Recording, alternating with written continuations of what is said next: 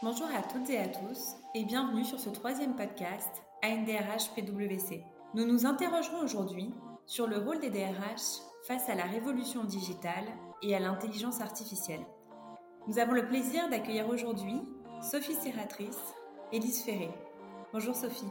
Bonjour à tous, euh, ravi de vous retrouver autour de ce podcast sur un sujet qui nous passionne, euh, Lise et moi, qui est l'intelligence artificielle et la data et la digitalisation, euh, quel impact, quels enjeux pour la fonction RH Si Sophie, euh, bonjour euh, à tous et ravi de vous retrouver effectivement sur cette thématique qui nous anime au quotidien. Donc moi j'ai suivi des études de, finance et j'ai réorienté mon parcours professionnel vers des fonctions de ressources humaines et je suis au sein de Figaro Classifieds depuis un peu plus de 13 ans et DRH depuis 2016. Figaro Classifieds c'est une filiale du groupe Figaro, composé de 350 collaborateurs. Et notre enjeu est de mettre en relation utilisateurs et professionnels à travers nos médias et nos services sur les marchés de l'éducation, de l'emploi et de l'immobilier. Merci Lise. Alors, moi je suis associée au sein de PwC, dont la partie conseil hein, de PwC sur la compétence, la practice People and Organisation.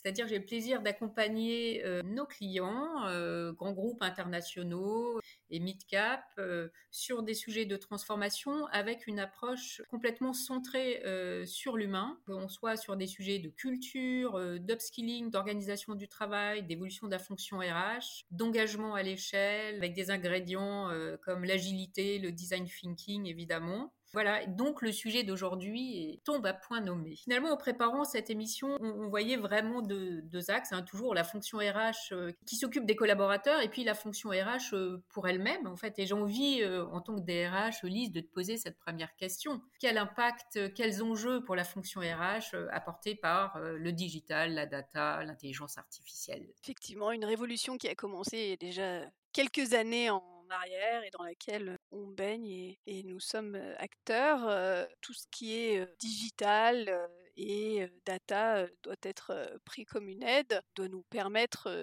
en qualifiant bien et en utilisant les, bons process au bon moment, doit permettre à la, aux fonctions ressources humaines en général d'une part de gagner du temps, d'aider à l'inclusion et enfin évidemment de prendre les meilleures décisions avec des données adaptées.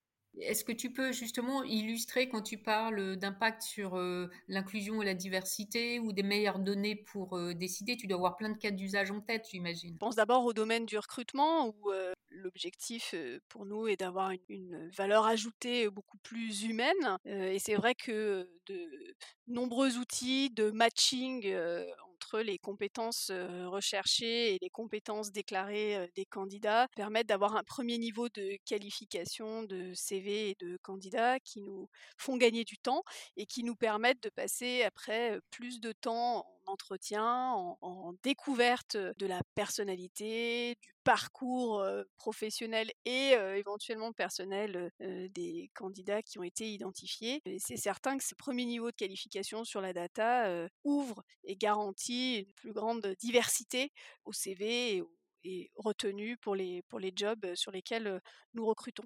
Je pense aussi à la partie fidélisation où un grand nombre de données et de mesures peuvent être mises en place au niveau des directions ressources humaines. Par exemple, l'INPS, qui est l'Employee Net Promoter Score, qui permet d'avoir quasiment en temps réel le niveau d'engagement de nos collaborateurs, mais aussi tous les outils de mesure tels que les baromètres, les pulses, qui sont des outils qui permettent de choisir les thématiques sur lesquelles on focus et on, déploie notre énergie en fonction des attentes des collaborateurs et corroborant évidemment avec la stratégie de, de l'entreprise.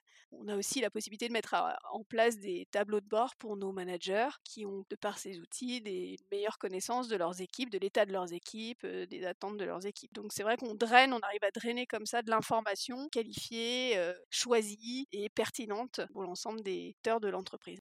Ça, c'est une super euh, opportunité pour la fonction RH parce que ça, lui permet vraiment euh, d'être à la table des discussions avec des données, euh, ce qui faisait peut-être un peu défaut jusque-là. Tout à fait. Qui nous donne une place et qui appuie les recommandations qu'on peut avoir des différentes directions. Et toi, Sophie, est-ce que tu peux nous parler des enjeux pour les collaborateurs de cet environnement digital, data Trois gros enjeux. Un autour évidemment de la transformation des métiers parce qu'on parle de data, de digitalisation des processus, d'intelligence artificielle. Comme tu viens de l'illustrer pour la fonction RH, en fait, pour tous les métiers de l'entreprise, on, voit que cette technologie change la chaîne de valeur et j'y reviendrai. Deuxième sujet, c'est l'organisation du travail. Tout le monde est au fait de, ce que l'on vit malheureusement depuis 12 mois maintenant avec la pandémie. Euh, on est parti sur du travail à distance, maintenant on est sur des questions de travail hybride et finalement euh, aujourd'hui les, les vraies questions stratégiques tournent autour de l'organisation du travail et la technologie est en train de changer vraiment la manière, enfin, ouvrir le champ des possibles sur l'organisation du travail. Donc ça, c'est le deuxième sujet.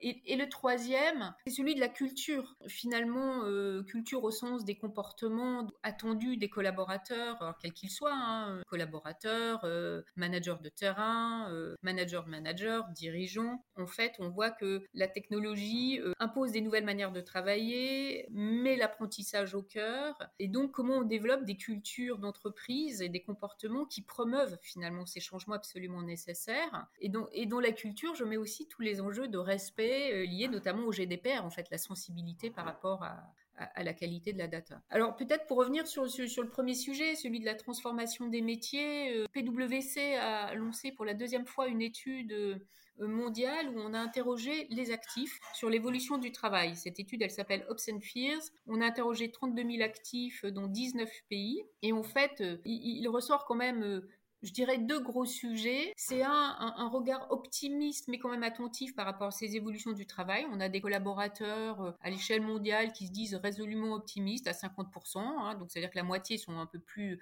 euh, pessimistes, mais surtout ils se disent à 80% confiants dans leur capacité à s'adapter aux nouvelles technologies. Euh, ça c'est à l'échelle mondiale et en France on à 72%, donc c'est des chiffres qui sont quand même chouettes à entendre, qui nous poussent à l'action, nous RH, nous dirigeants, et qui font écho à un autre chiffre que je voulais vous, partager, qui est l'appétit euh, réel pour euh, l'apprentissage, puisqu'on a 77% des actifs dans le monde et 72% en France hein, qui se déclarent prêts à acquérir des, des, compétences nouvelles pour maintenir leur employabilité future, donc voilà, qui sont prêts à se former.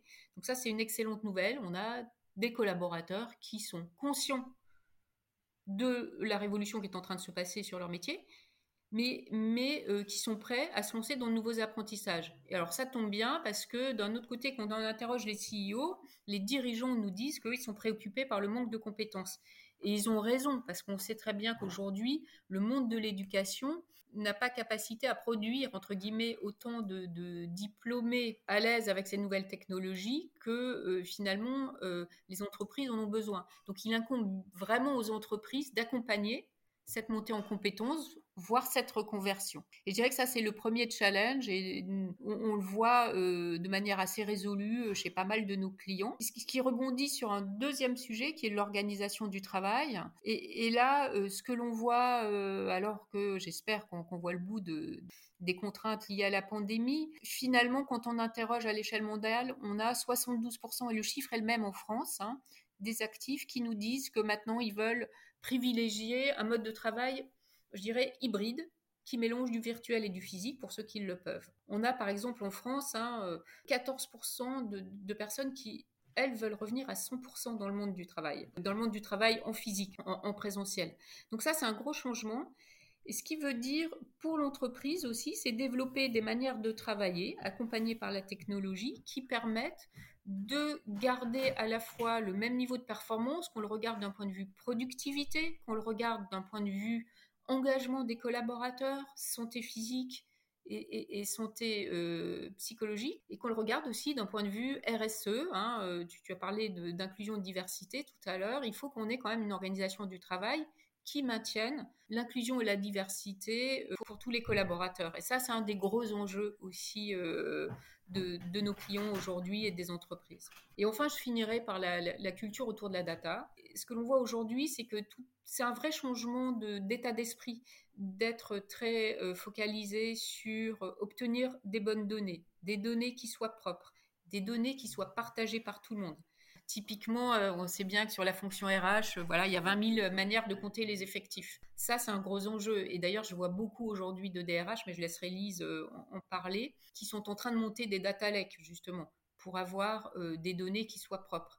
Et donc, tout l'enjeu, c'est comment je développe des comportements qui permettent d'être attentif à la qualité de la donnée, qui permettent le partage de cette donnée. Et donc là, ça veut dire beaucoup plus de transversalité. On est moins siloté. Et ça, c'est le dernier enjeu sur lequel on accompagne quand même euh, beaucoup nos, clients aujourd'hui. C'est vrai que depuis euh, quelques années, nous nous approprions complètement les, bases euh, de données nous construisons nous-mêmes en fait nos, référentiels. Et c'est vrai que ça nous donne une forme de crédibilité supplémentaire parce que effectivement, on est propriétaire de la donnée et qu'on est capable de l'expliquer et de l'utiliser pour défendre les décisions qui nous semblent les plus adaptées à la stratégie de l'entreprise. J'aime bien ta dernière phrase parce que je, pense que ça ferait une bonne conclusion et nous, ce qu'on s'était dit en préparant cette émission avec Lise, c'est que nous étions ravis que le sujet tombe enfin, en fait, et que et je pense que c'est un moment clé pour les DRH pour qu'elles s'emparent de ces sujets-là. Et, et j'ai envie de dire, voilà, engagez-vous, c'est le moment de prendre le pouvoir de la data parce que si vous prenez en tant que DRH ces sujets au sérieux et que vous en apparez, bah, comme le dit euh,